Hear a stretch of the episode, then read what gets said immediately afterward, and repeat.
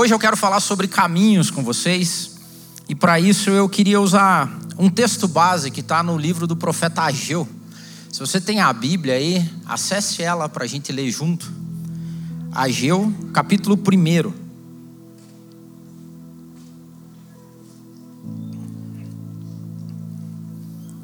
Ageu 1, do 1 ao 7.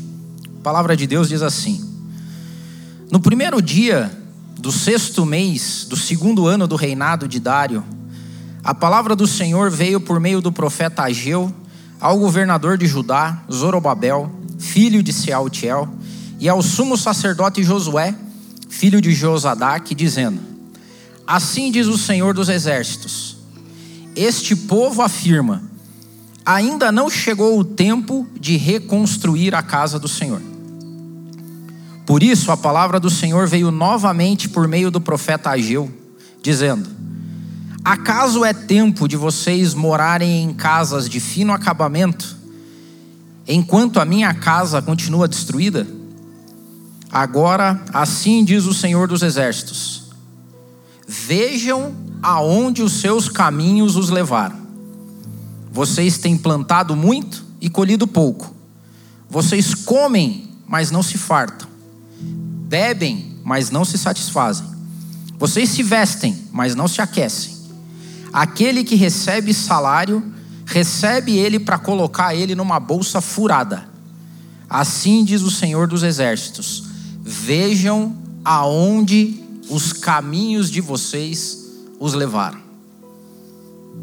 Eu queria falar sobre caminho e sobre como construir um caminho alicerçado em fé, e que se a gente fizer tudo certo, termine em amor. Queria começar dando uma dica de leitura para vocês. Não sei se vocês gostam de ler. Eu trabalho com gente já faz alguns anos, quase 30 anos. E tem um escritor que é maravilhoso, lá da década de 80, 90, chama-se Stephen Covey. O Covey foi um dos primeiros escritores que começou a falar de inteligência espiritual, que é um outro tema que eu estudo. E o Covey, certa vez, num curso dele, de dois livros que ele tem, vale a pena você ler. O primeiro dele é Os Sete Hábitos das Pessoas Altamente Eficazes. E depois que ele escreveu esse, ele escreveu um segundo, que ele chamou do oitavo hábito, da eficácia à grandeza. Dois bons livros. Mas eu assisti um treinamento certa vez do Stephen Covey, que ele chegou e falou assim: Eu, anos a fio trabalhando com pessoas, eu comecei a identificar as pessoas que são prósperas e bem-sucedidas na vida por um único princípio. Aí, pô, você regala os olhos, cara. Tem informação importante aí. E ele falou: e eu vou exemplificar isso mostrando algumas coisas para vocês. E aí ele pegou um balde. E pegou na frente da plateia um balde grande. E ele pegou pedras grandes e falou assim: será que essas pedras cabem nesse balde? E as pessoas olharam e falaram assim: não, acho que cabe. E ele foi acondicionando aquelas pedras grandes dentro do balde, até que o balde ficasse totalmente completo pelas pedras. E daí ele olhou para a audiência e falou assim: tá cheio. E o pessoal falou assim: tá cheio. Será que cabe mais alguma coisa? A pessoa, ah, não, não, acho que cabe, acho que cabe. Aí ele veio com outro recipiente com pedras pequenas, pequenos pedregulhos. E ele foi colocando os pedregulhos, e os pedregulhos foram achando o seu caminhozinho, e de repente o balde estava cheio de pedras grandes e cheio de pedregulhos até a sua tampa, assim. E ele olhou e falou: Pessoal, tá cheio. Aí a galera, ah, agora tá cheio, agora completou. Ele falou assim: será que cabe mais alguma coisa? Aí o pessoal falou: ah, agora acho que não cabe mais nada, agora acho que encheu legal mesmo. Aí ele veio com um recipiente com areia fina. E ele começou a derrubar a areia fina, e a areia fina foi encontrando seus caminhos, e um recipiente grande, cheio de areia fina, você olhava, não cabe, coube. E aquele balde então ficou cheio de pedras grandes, cheio de pedregulho, cheio de areia, até a boca pesadão. E ele olhou para a galera: Tá cheio agora? Pessoal, ah, agora, agora tá cheio, agora tá pela boca. Será que cabe mais alguma coisa aqui? Pessoal, agora acho que não. Ele veio com um balde cheio de água. E derramou a água dentro do balde, e a água coube toda dentro do balde. E o balde ficou cheião, pesado, que não dava para conseguir para levantar.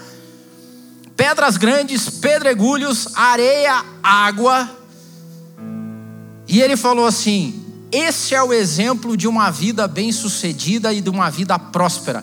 E o princípio é o princípio da prioridade. Primeiro, as primeiras coisas.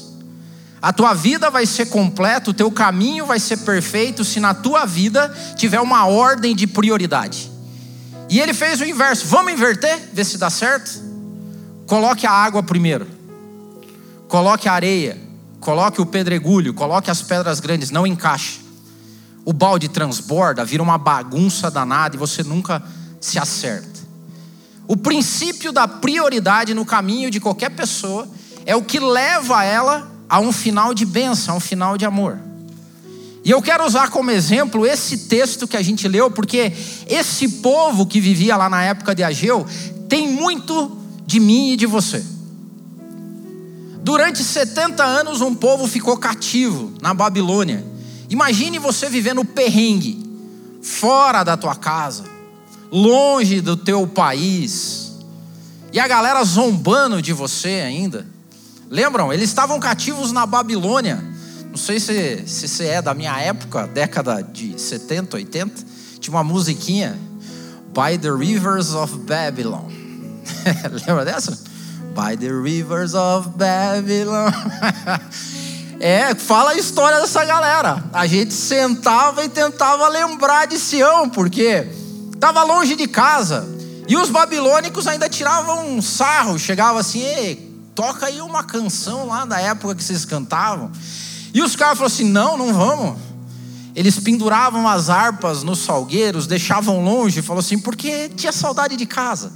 Mas Deus proveu a ideia e a bênção de que eles voltassem para casa. E voltaram. E voltaram para casa e a vida deles começou a ficar próspera de novo. Eles voltaram e começaram a reconstruir a cidade.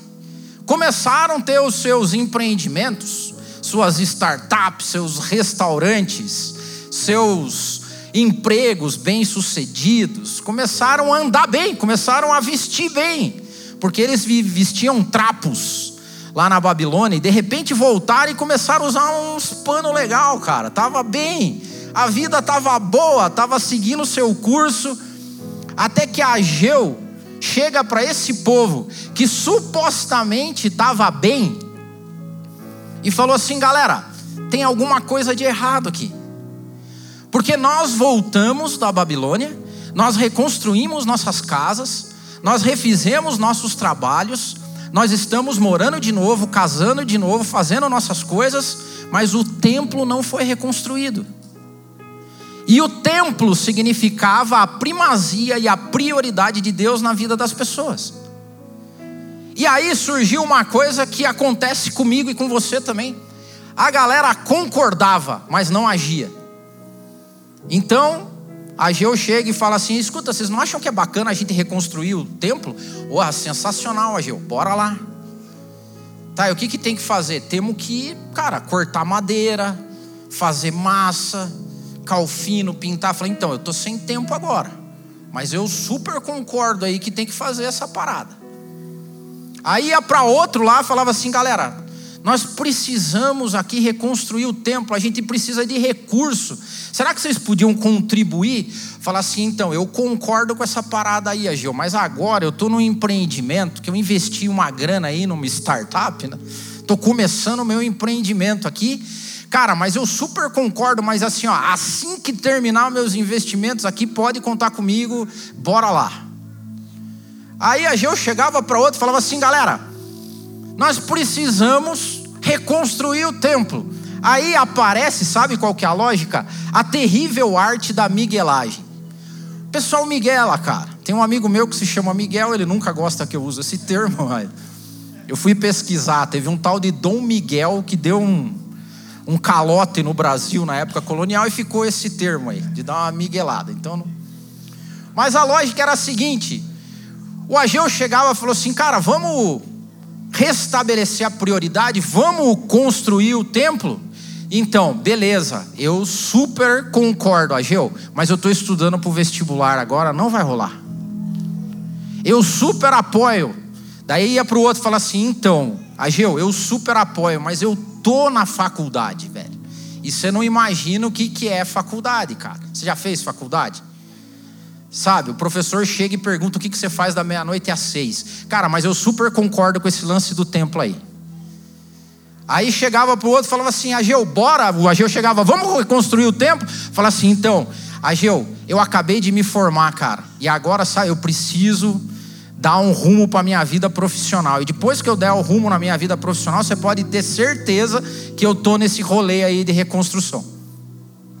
Aí ele ia para o outro que já estava bem empregado, falava, e aí, vamos reconstruir? Eu falava assim, então, Ageu, eu super concordo, mas agora, nesse exato momento, eu estou no início da minha carreira. E cara, se eu não me esforçar agora, meu futuro está comprometido. Passava-se o tempo, ele ia para outra. E vocês aí, vamos ou não? Falei, então, cara, adivinha, Geu? Vou casar, cara. Você já casou ou não? Cara, casar é punk. É, você tem que. A gente precisa comprar um, um lugar para a gente morar. E eu e a mina estamos trabalhando. Beleza. Mas ó, vai chegar a hora que vai dar certo esse negócio aí. Aí ele ia para outro já casado, e aí, vocês já casaram? Vamos agora? Já casou, já está empregado. Então, cara, você não acredita, tá grávida. Agora tem filho, a gente tem filho para criar. Cara, a arte de miguelar faz parte do ser humano. E essa galera aqui sabia muito bem da migué.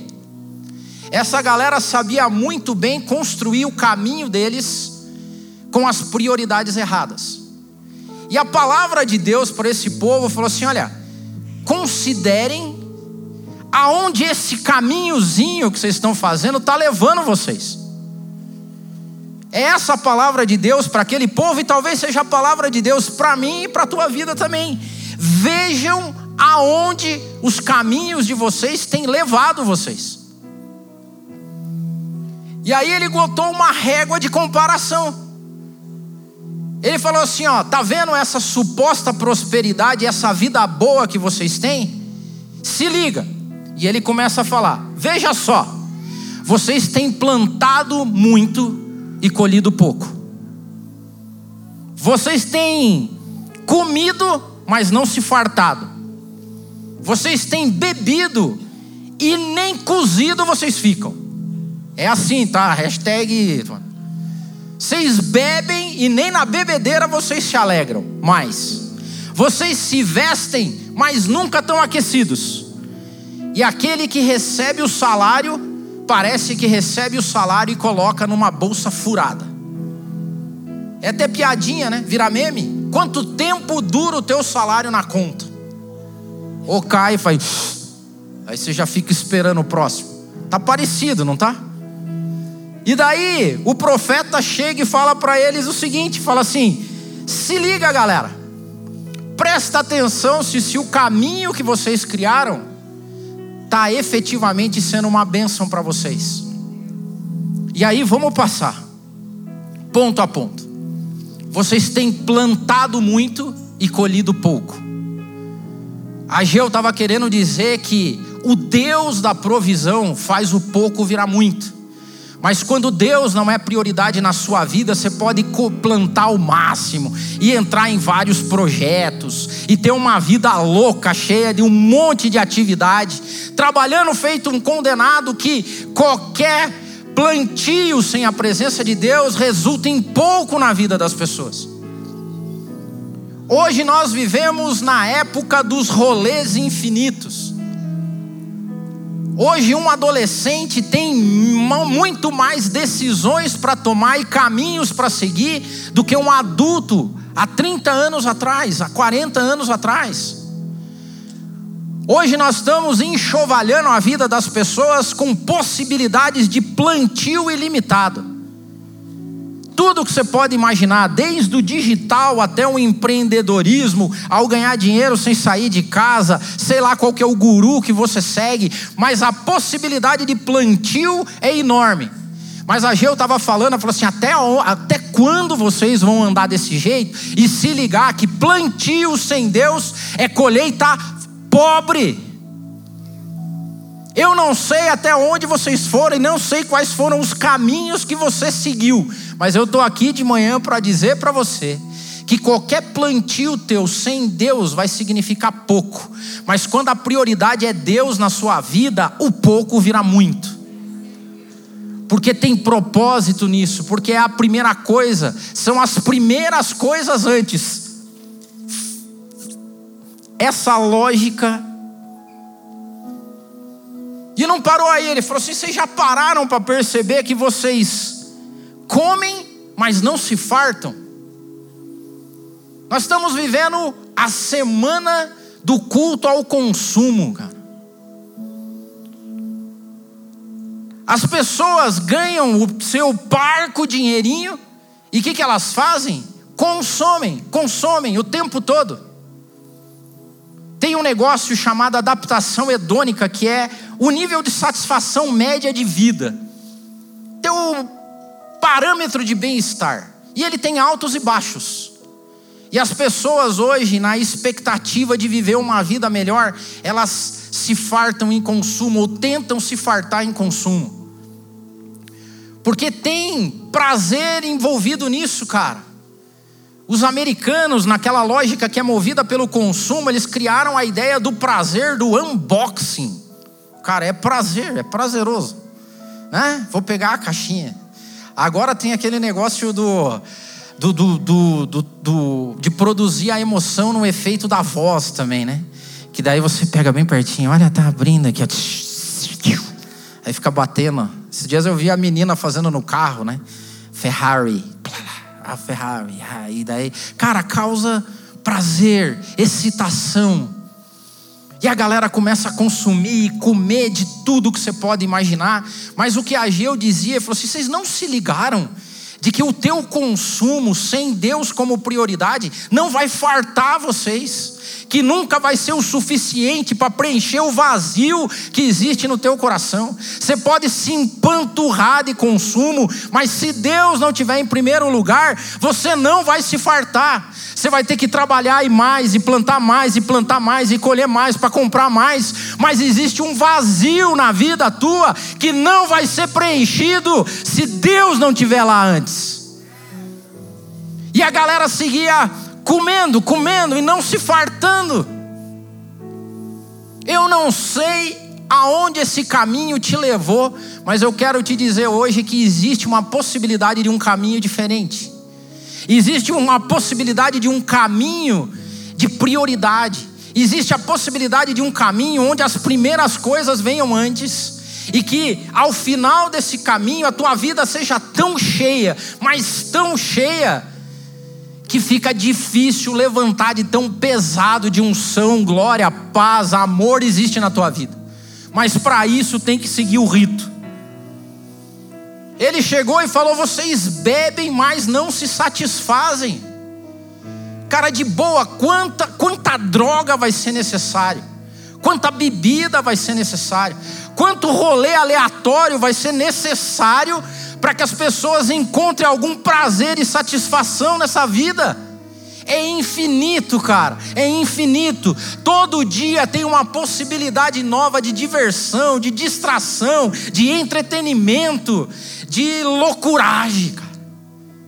E essa galera já estava nesse ponto onde a bebida já não satisfazia mais é churras todo final de semana, é balada todo dia, e vai entrando no fundo do poço para procurar algo que você não vai encontrar lá, e eles não encontravam. Preste atenção até onde os teus caminhos te levaram. E ele falou, cara, não faça isso. Eles bebiam e não ficavam mais alegres. Vinho na Bíblia, um dos significados do vinho na Bíblia é alegria, festa.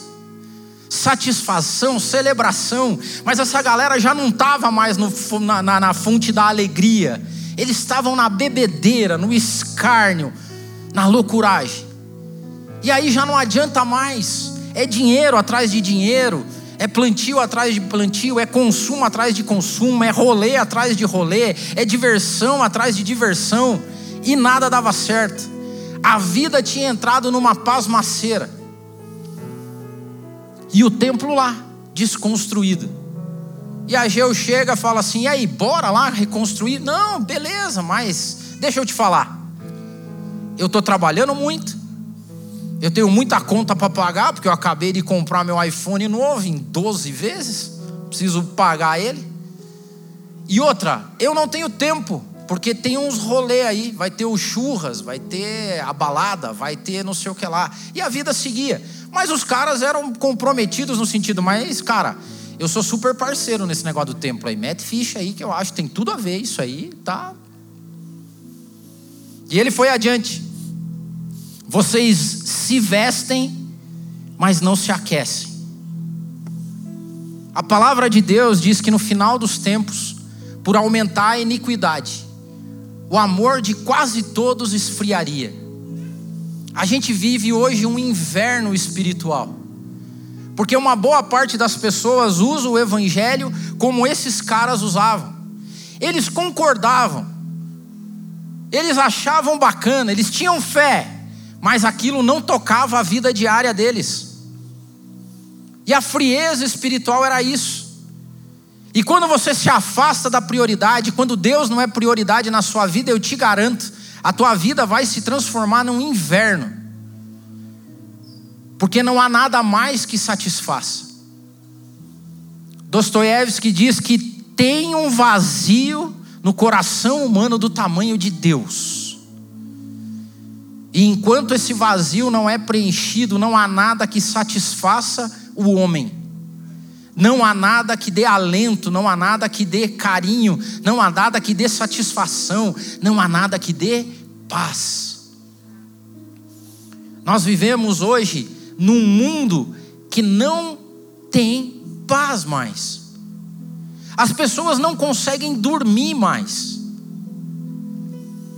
Os medicamentos sendo vendidos para todo dia as pessoas terem condição de dormir, porque não há acalento elas voltam para casa depois de terem trabalhado longas horas, workaholic, depois de terem plantado tudo, feito tudo, no rolê, no churrasco, elas voltam, deitam, deitam em suas camas e não encontram paz, não encontram alento, não encontram salvação, não encontram descanso. E essa era a lógica desse povo. Eles vestiam mas não tinham mais calor, e a vestimenta até das pessoas. Porque quando você vive uma vida desse jeito, a tua vida é utilitarista. As pessoas que se se relacionam com você, e uma boa parte delas tem interesse, assim como você também tem interesse.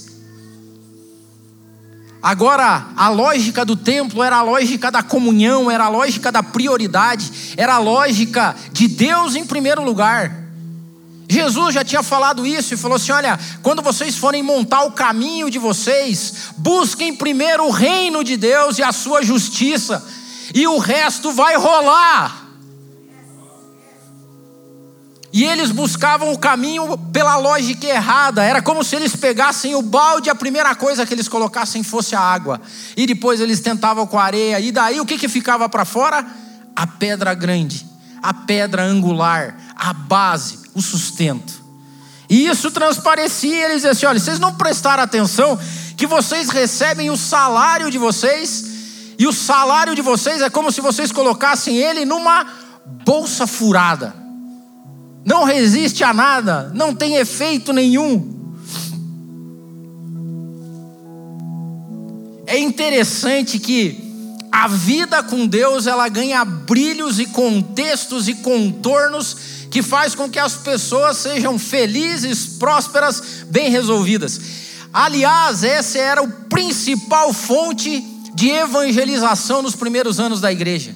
porque as pessoas não entendiam, deixavam elas maravilhadas como um bando de loucos que vendiam tudo que tinham, distribuíam o dinheiro entre eles, eram perseguidos, fritos em óleos ferventes, comidos por feras, e quando encontrava essa galera, eles estavam felizes, alegres, com paz, descansados, e a galera falou assim: o que, que acontece com esses caras?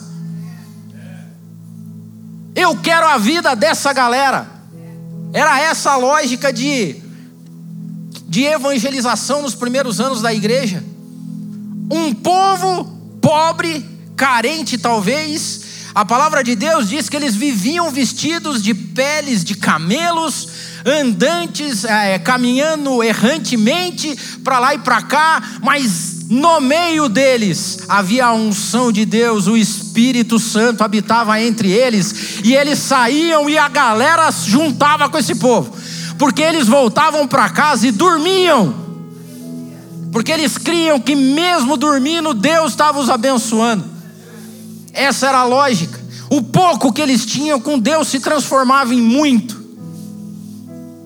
Nós vivemos hoje um povo e uma geração que se embebedou, assim como o povo lá, e que está nessa situação. Mas ele diz o seguinte: faça uma avaliação. E a Geu chega pela essa galera e fala assim: beleza, então, o que eu deixo para vocês é: vejam aonde os caminhos de vocês levaram vocês. E há uma palavra de um filósofo que diz o seguinte: uma vida não examinada é uma vida que não vale a pena ser vivida. Porque há duas formas de viver. Você pode viver zeca pagodisticamente, que é deixa a vida me levar, ou você pode levar a vida como Ageu disse. Pare e reflita aonde os teus caminhos te levaram. E hoje você tem a oportunidade de olhar qual é a tua circunstância.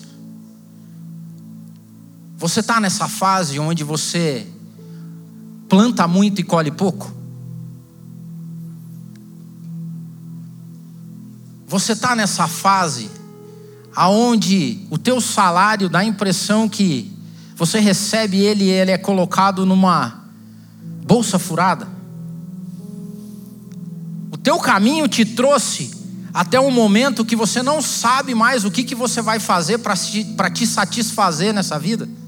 Você não sabe qual que é o próximo rolê, qual que é o próximo empreendimento, qual que é o futuro, porque não tem satisfação. Você está naquela fase e o teu caminho te trouxe até um momento onde você come, come e não se farta mais. Você já foi vencido pela lógica do consumo e o teu próximo objetivo de vida é alguma coisa material. E depois vai ser outra e outra e outra. E o principal, a tua vida está vazia. Você olha para dentro de você e não está se enxergando completo? Há um vazio aí dentro que nada nesse mundo conseguiu preencher.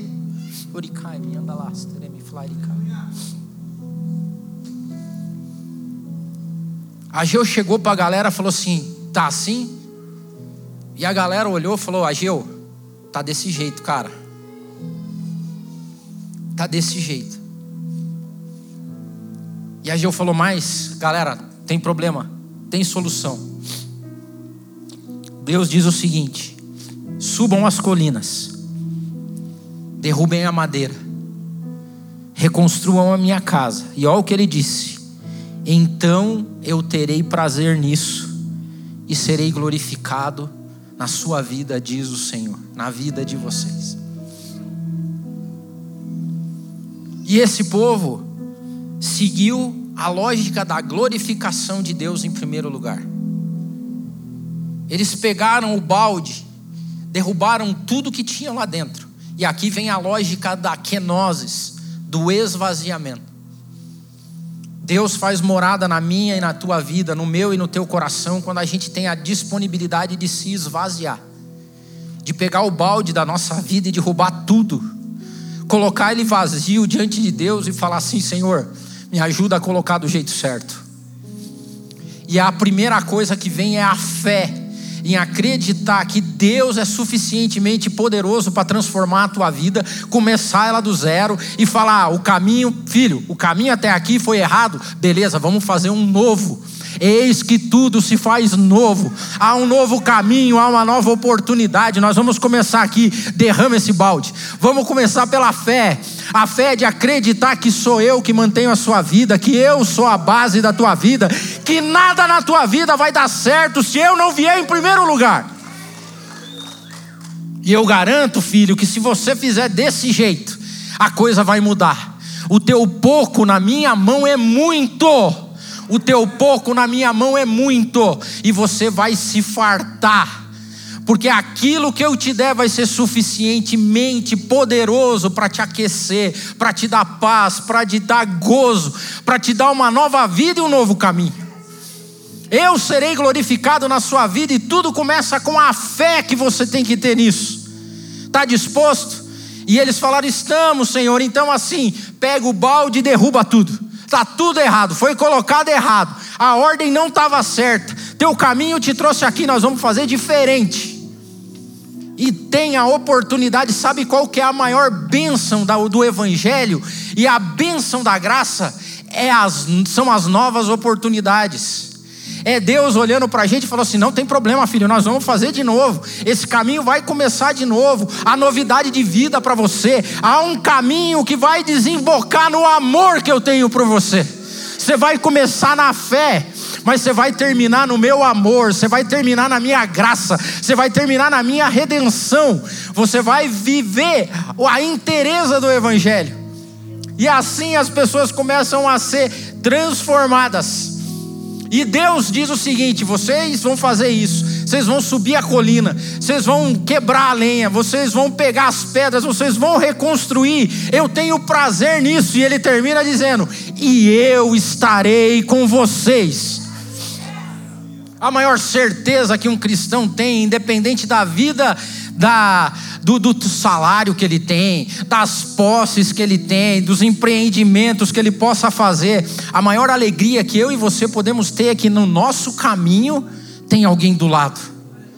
Que Deus está conosco na pessoa bendita do Espírito Santo.